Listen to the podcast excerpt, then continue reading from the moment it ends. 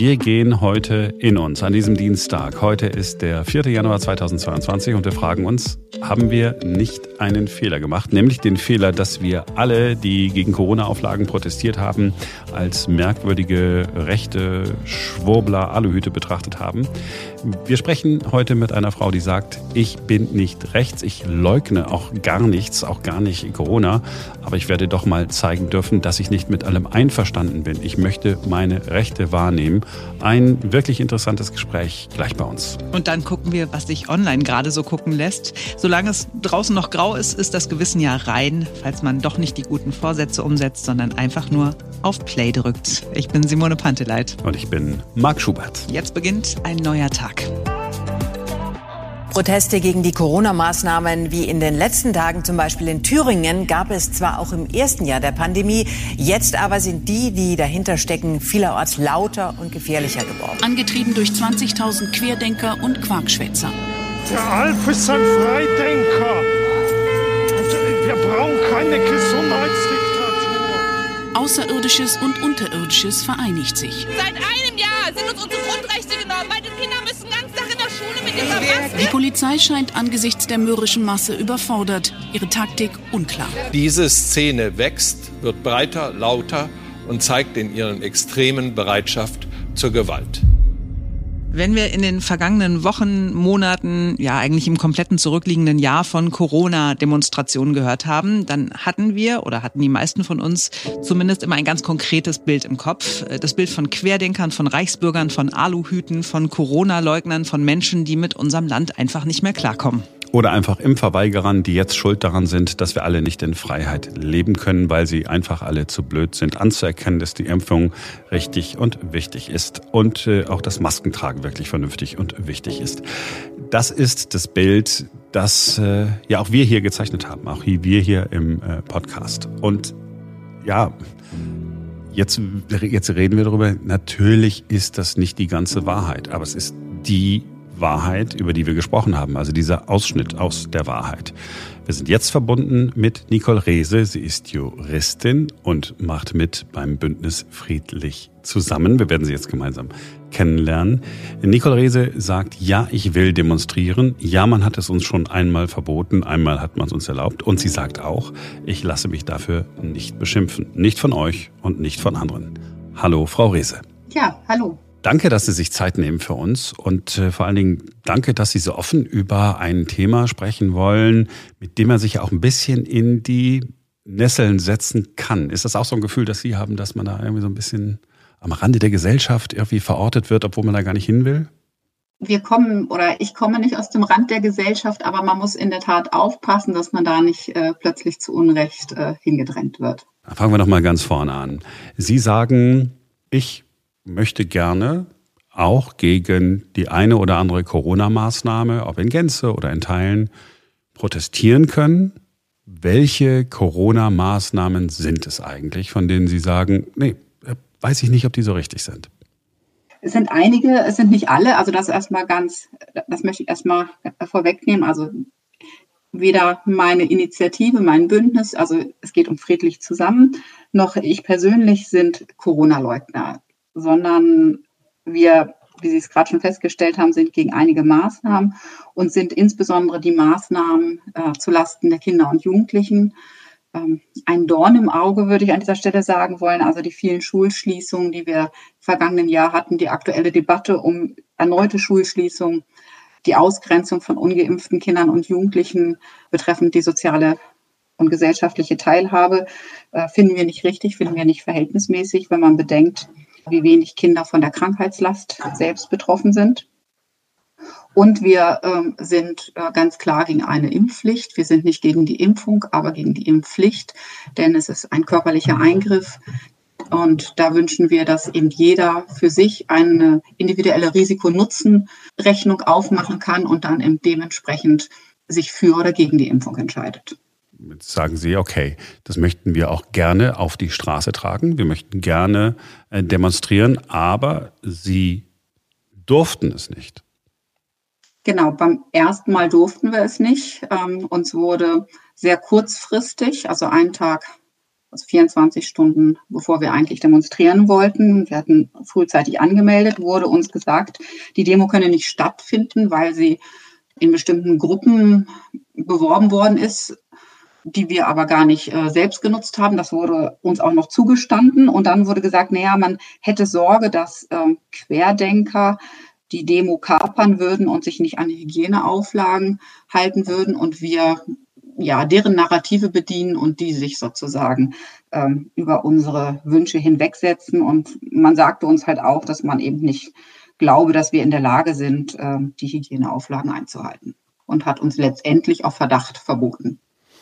Hm, jetzt kann man ja sagen, okay, ordnungspolitisch im ersten Schritt nachvollziehbar, aber man ist ja dann sofort genau bei äh, einer Nummer, wo ich sage, ihre Grundrechte sind eingeschränkt worden, weil es irgendwo Menschen gibt, die eine Grundrechtseinschränkung schon immer vermutet haben und deswegen die Grundrechte anderer verletzen. Jetzt sind Sie auch Juristin. Ja, das würde unser Grundrecht auf Versammlungsfreiheit letztendlich ad absurdum führen, weil natürlich immer die Gefahr einer Gegendemonstration oder einer äh, einer Kaperung durch, durch andere ähm, drohen könnte. Aber ist auf der inhaltlichen Ebene nicht tatsächlich ähm, etwas dran? Haben Sie nicht auch selber das Gefühl gehabt, die sagen, okay, wenn wir jetzt für unsere Punkte demonstrieren, wir wissen ja auch, dass es da, ich nenne sie mal, Aluhüte gibt. Menschen, die Querdenker sind. Dass sie gesagt haben, ach komm, nee, lassen wir die Demo lieber sein, weil wir wollen mit denen ja auch gar nicht in Verbindung gebracht werden? Hier ähm, gibt es zwei Aspekte. Also erstmal kommen wir wirklich aus der Mitte der Gesellschaft. Viele von uns kommen aus dem eher linken Spektrum, einige aber auch aus dem liberalen, konservativen Spektrum.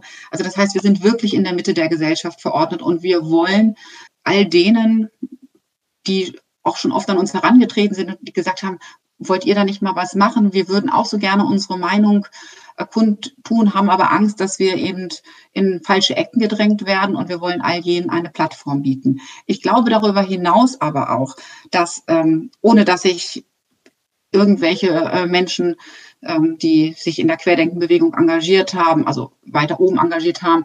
Da kenne ich niemanden von, aber ich glaube auch, dass dort schon viele Menschen auch schon im Frühjahr äh, letzten Jahres oder im, im Sommer ähm, letzten Jahres da auch Menschen mit demonstriert haben, die genauso wie wir aus der Mitte der Gesellschaft kommen und die auch da schon in diese Ecke gedrängt worden sind. Also ich bin ganz sicher, dass der Großteil dieser Teilnehmer genauso wie wir auf den Grundfesten unserer Demokratie steht.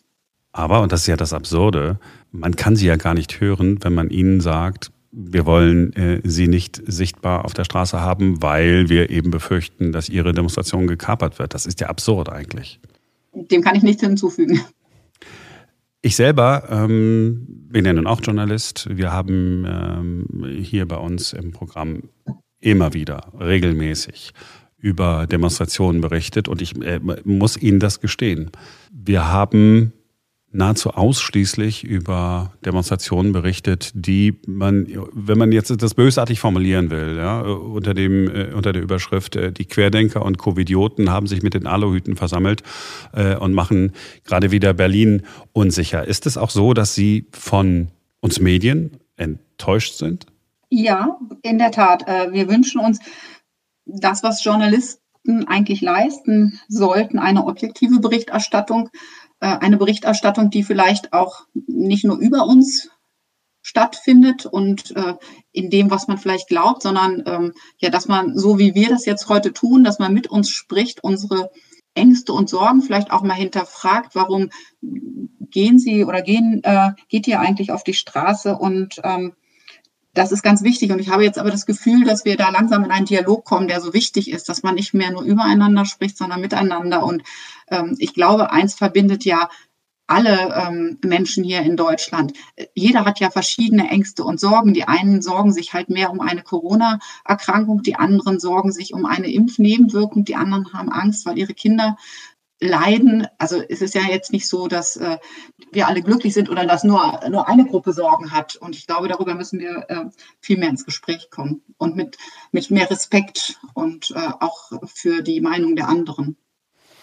Ja, Sie haben, äh, ich bin ja auf Sie aufmerksam geworden, weil Sie dem Deutschlandfunk äh, ein Interview äh, gegeben hatten und habe genau das zum Anlass genommen, weil ich mich tatsächlich selber auch ein bisschen, ja, ertappt gefühlt, klingt jetzt so ein bisschen billig, aber tatsächlich musste ich auch kurz über mich selber nachdenken, in der Tat. Wenn wir das erreichen, ist das, glaube ich, schon mal ein guter Weg.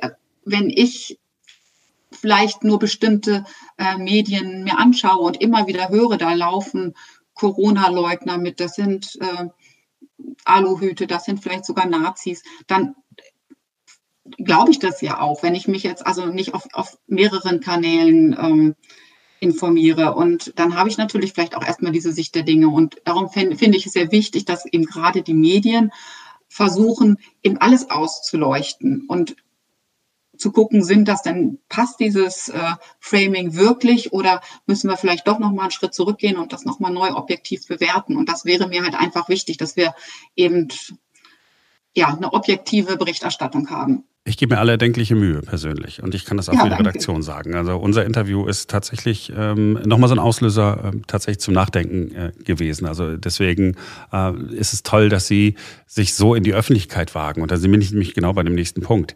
Das ist ja in Zeiten wie diesen ja auch schon mutig, wenn Sie sich mit Ihrem klaren Namen in die Öffentlichkeit äh, begeben und sich äußern zum Thema Corona und sagen, ich habe diese Ängste, ich habe diese Sorgen und meine Gruppierung, meine Initiative hat nichts mit den anderen zu tun. Man ist ja auf einem Präsentierteller, ich will nicht sagen, in der Schusslinie. Ja, das ist in der Tat, ähm, erfordert das, glaube ich, schon einen gewissen Mut. Ähm, andererseits brauchen wir, also bin, bin ich ähm, als Juristin, bin ich sehr dem Recht verhaftet und äh, die Gerechtigkeit ist wirklich für mich eines der wichtigsten Dinge und unser Grundgesetz, unsere Demokratie finde ich so wichtig, dass man eben auch dafür kämpfen muss und ich glaube, dass man der im Moment auf der Straße durch die Wahrnehmung seines Versammlungsrechts am besten für die Demokratie kämpfen kann und ich glaube halt auch, dass die Menschen bestimmte Personen brauchen. Also wenn ich jetzt ähm, nur ähm, mit einem anonymen Namen, ohne dass man das Gesicht da verbindet, wenn wir das so machen würden, dann würden vielleicht auch einfach Zweifel aufkommen. Und wir wollten klar sagen, wer sind wir, wo, wofür stehen wir und damit die Leute sich mit uns auch identifizieren können und auch nachprüfen können, ob wir wirklich äh, so meinen, wie wir es äh, kundtun. Und ich glaube, dazu muss man einfach dann bereit sein, auch seinen Namen zu geben. Ja, Respekt. Ähm, Sie haben äh, zu Beginn unseres äh, Gesprächs ja schon konkrete Punkte genannt, von denen äh, Sie sagen, das sind Dinge, bei denen wir Zweifel haben, ob das alles so richtig ist, bei denen wir uns Sorgen machen, bei denen wir auch Ängste haben, bei denen uns wichtig ist, dass wir unsere Meinung sagen. Glauben Sie denn, dass die Demokratie durch die Corona-Maßnahmen, die verschiedenen, die es in der Vergangenheit gegeben hat und die, die im Moment gelten und möglicherweise auch noch welche, die äh, am kommenden Freitag beschlossen werden, dass unsere Demokratie tatsächlich konkret in Gefahr ist oder ist das eher eine abstrakte Gefahr? Ich glaube, das ist eher eine abstrakte Gefahr.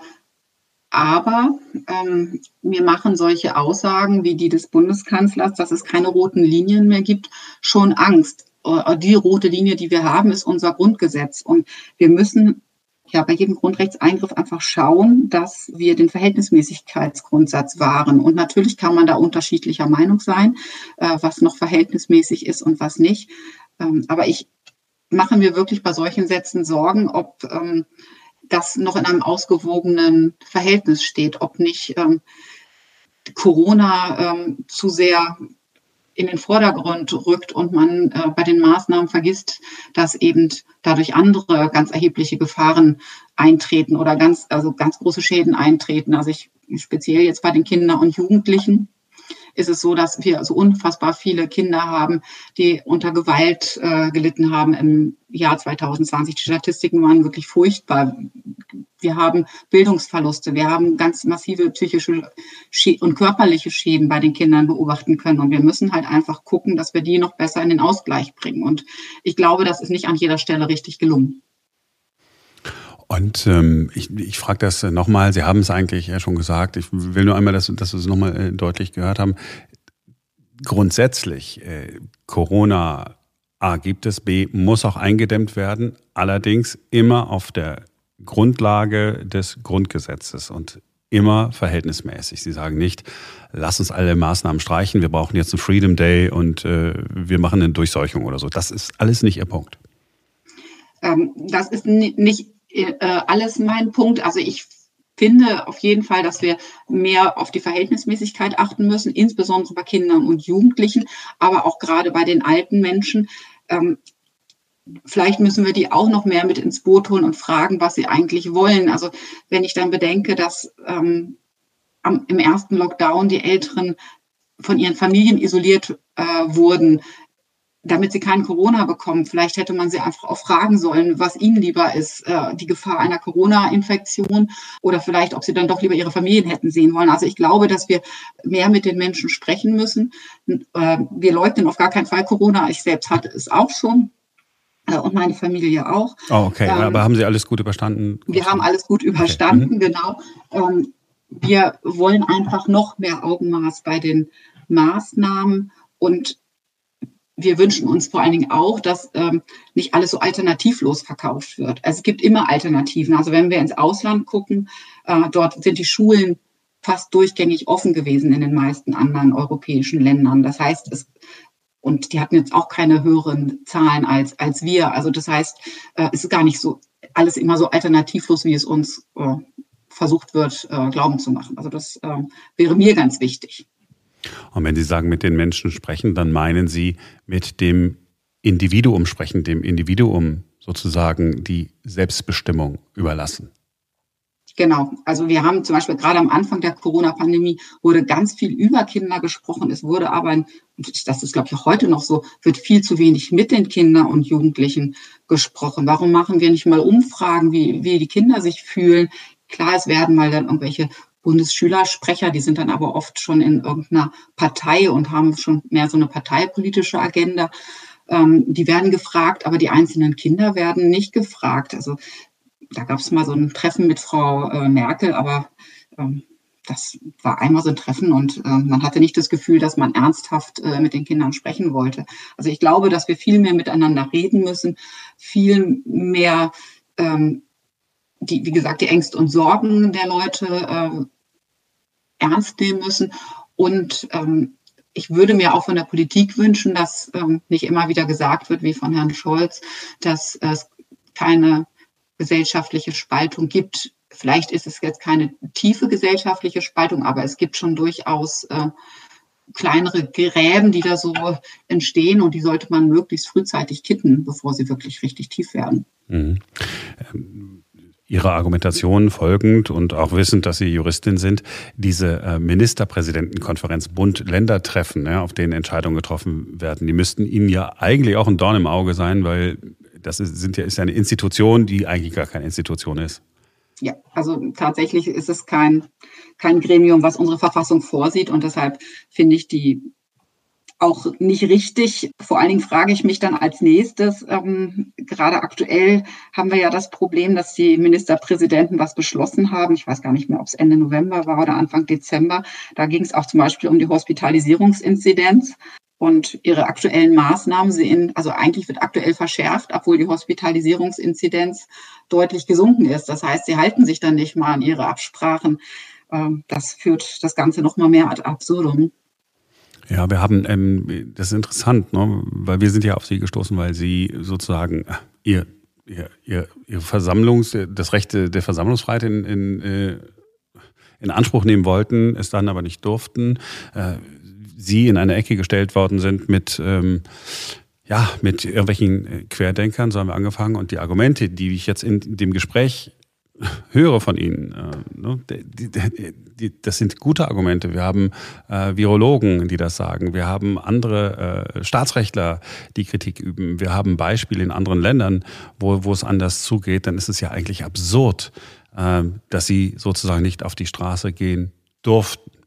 Wenn Sie erlauben, gucken wir noch mal kurz in die Zukunft. Also ein bisschen Zukunft hatten wir schon. Freitag ist wieder Ministerpräsidentenkonferenz. Auch da wird es wieder Beschlüsse geben, die da verabredet äh, werden und dann geht es dann durch die äh, Länderparlamente, wenn es denn nötig ist. Also ne, man findet dann nachträglich immer noch äh, die, mhm. die, äh, den richtigen Weg, um es dann auch gerichtsfest zu machen oder mutmaßlich gerichtsfest zu machen?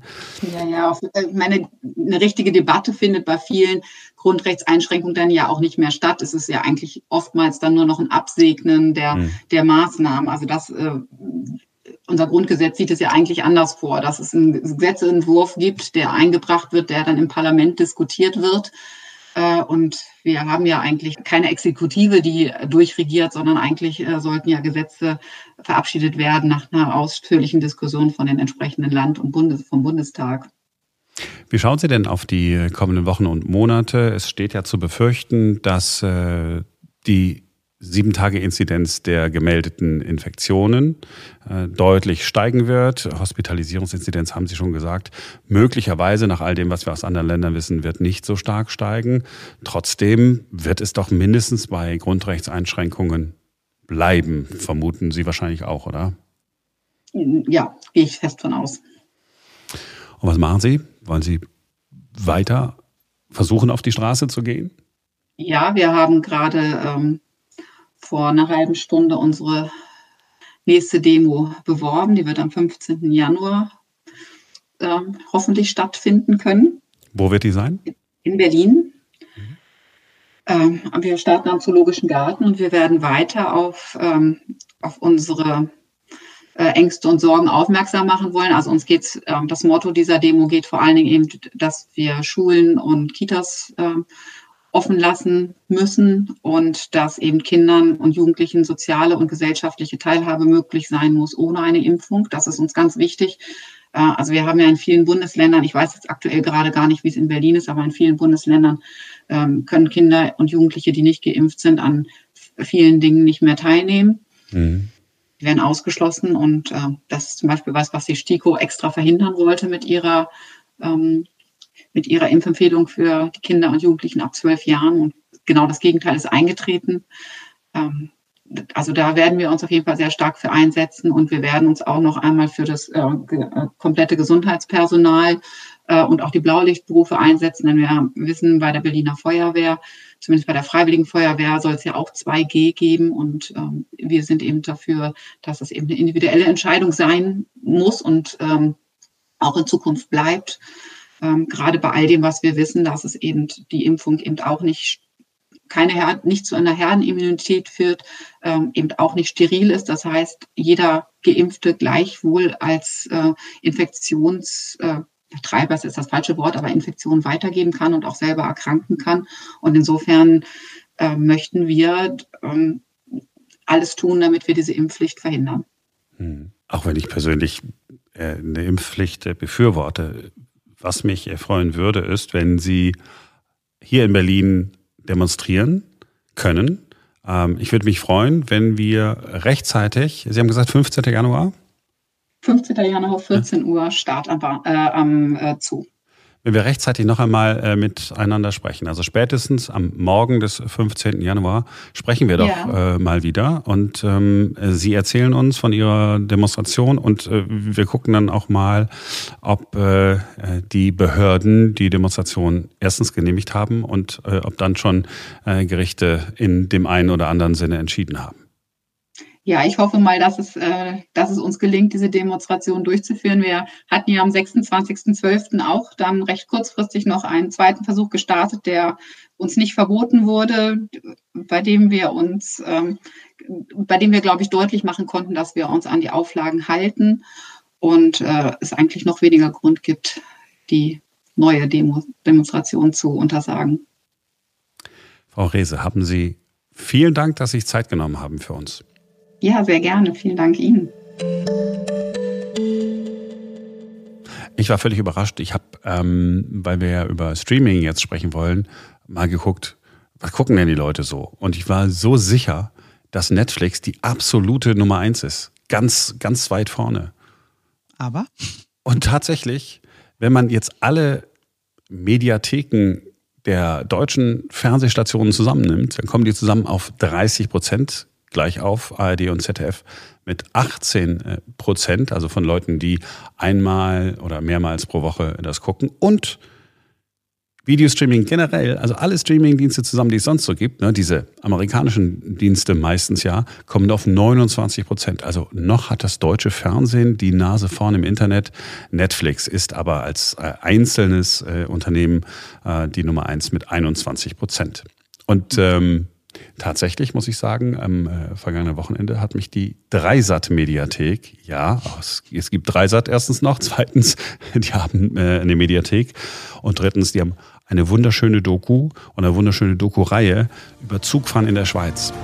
Die Schweiz, das Land der Eisenbahnen.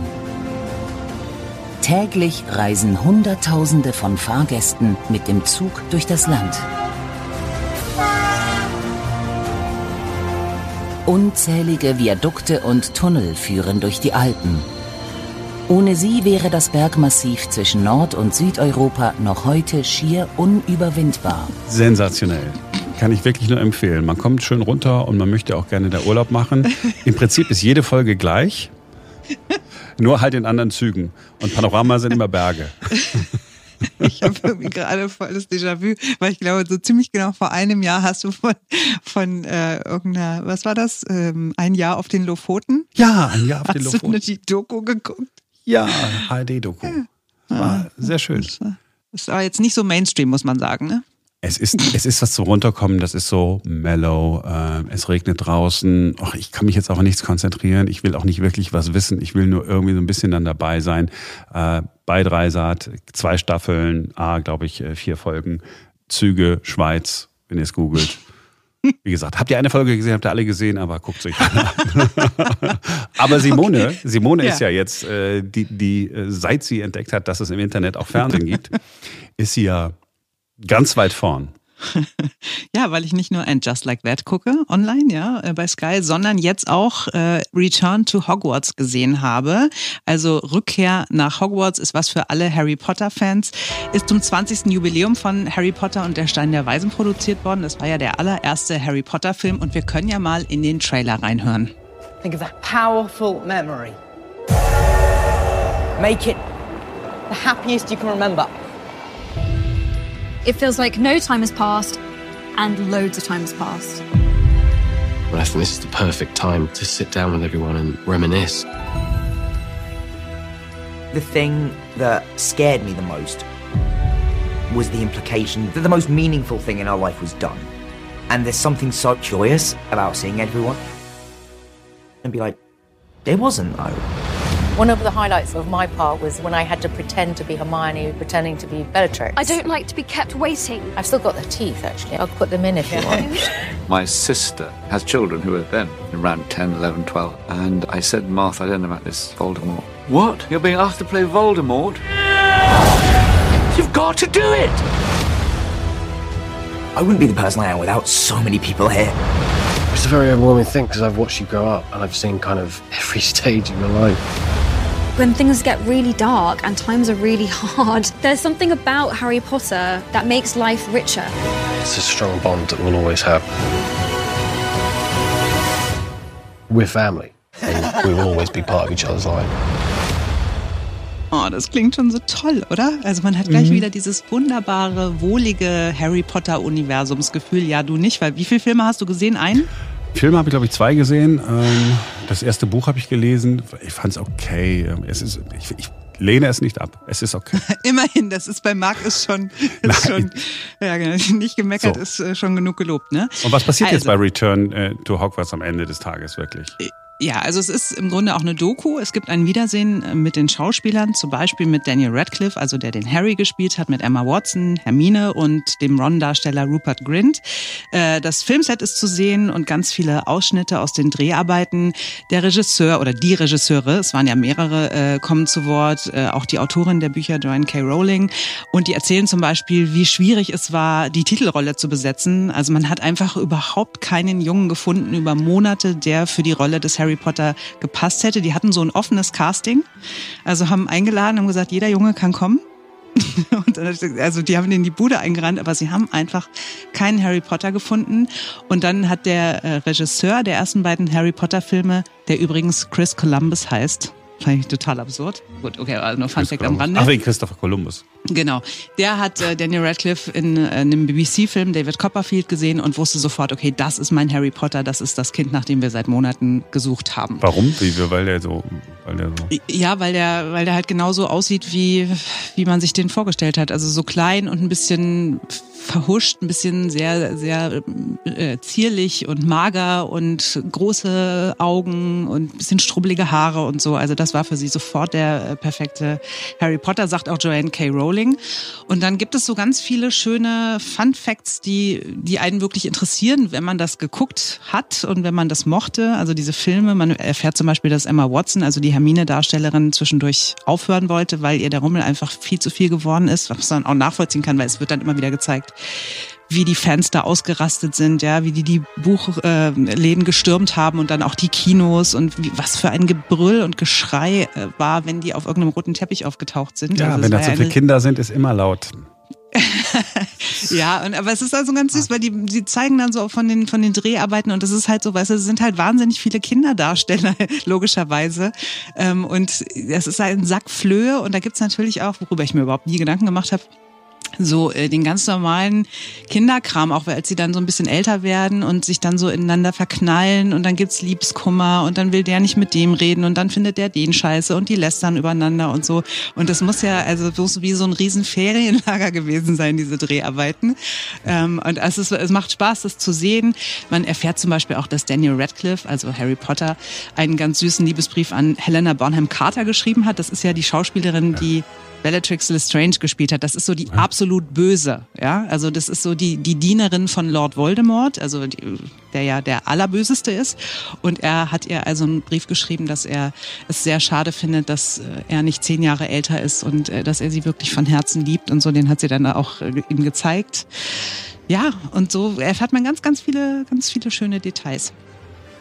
Schön. Und du sagst, äh, äh, soll man gucken.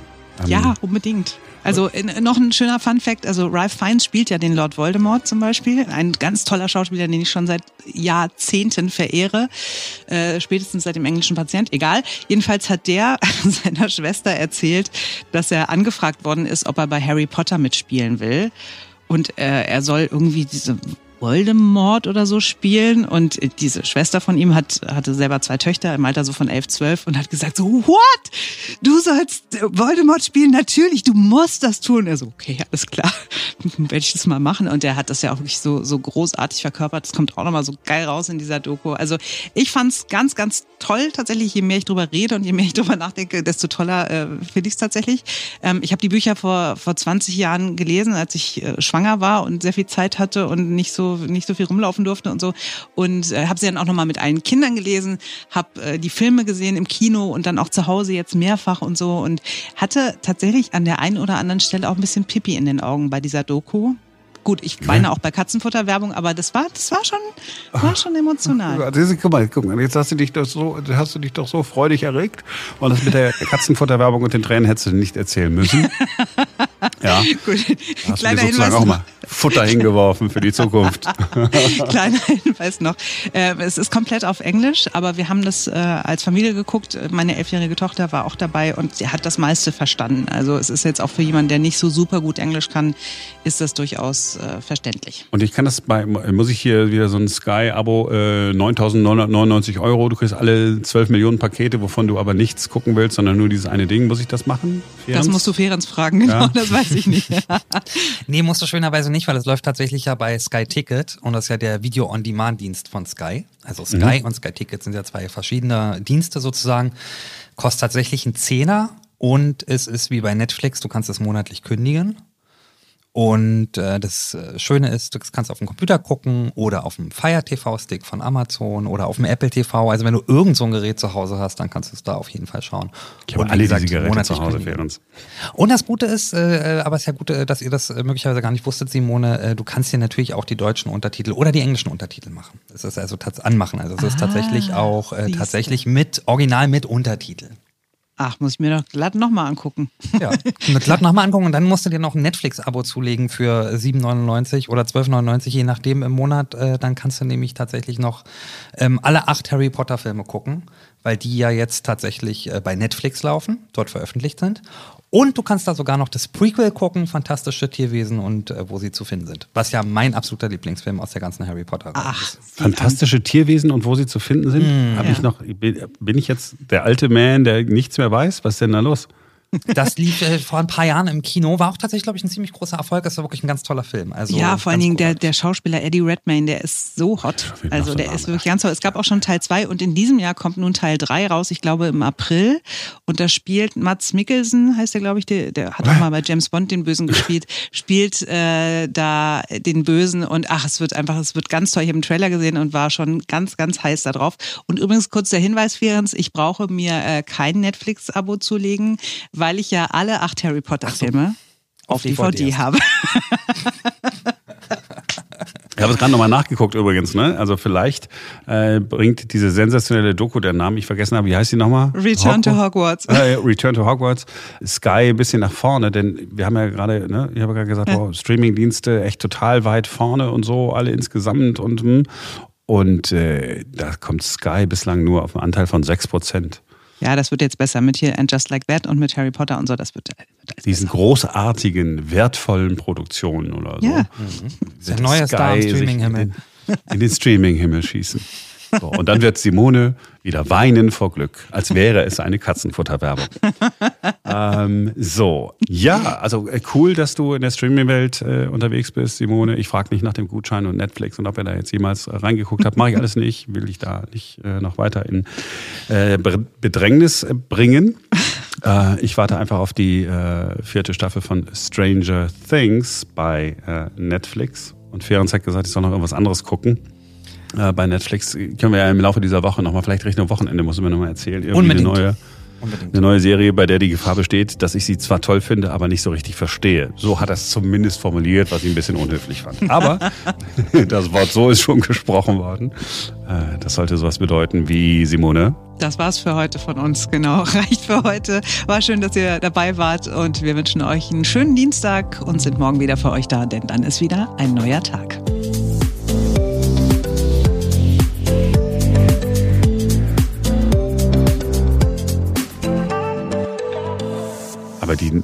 Namen der Schauspieler, ne?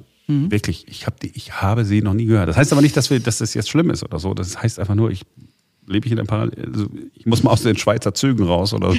ja, möglicherweise. wow. Sind das eigentlich Führerstandsmitfahrten? Nee, das nicht. Aber sie, so. immer, sie haben immer so den, den Typen, der an Bord bedient. Ähm, das ist ja nicht so Zugführer, sondern es wirkt dann immer wie so ein, wie, als hättest du deinen persönlichen Butler. So ist es dann so dargestellt. Ist natürlich nicht so.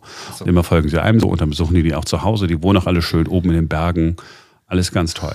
Ah, Ich glaube, die Schweizer äh, Bundesbahnen haben das ganze Ding einfach mal äh, locker mitfinanziert. Aber wirklich, das ist genau das Richtige für einen Sonntag. Boah, es regnet, lass uns das gucken. Wirklich, ich schwöre, das so, ist weil ich gut. hätte dir sonst einen Zugsimulator vielleicht mal empfohlen.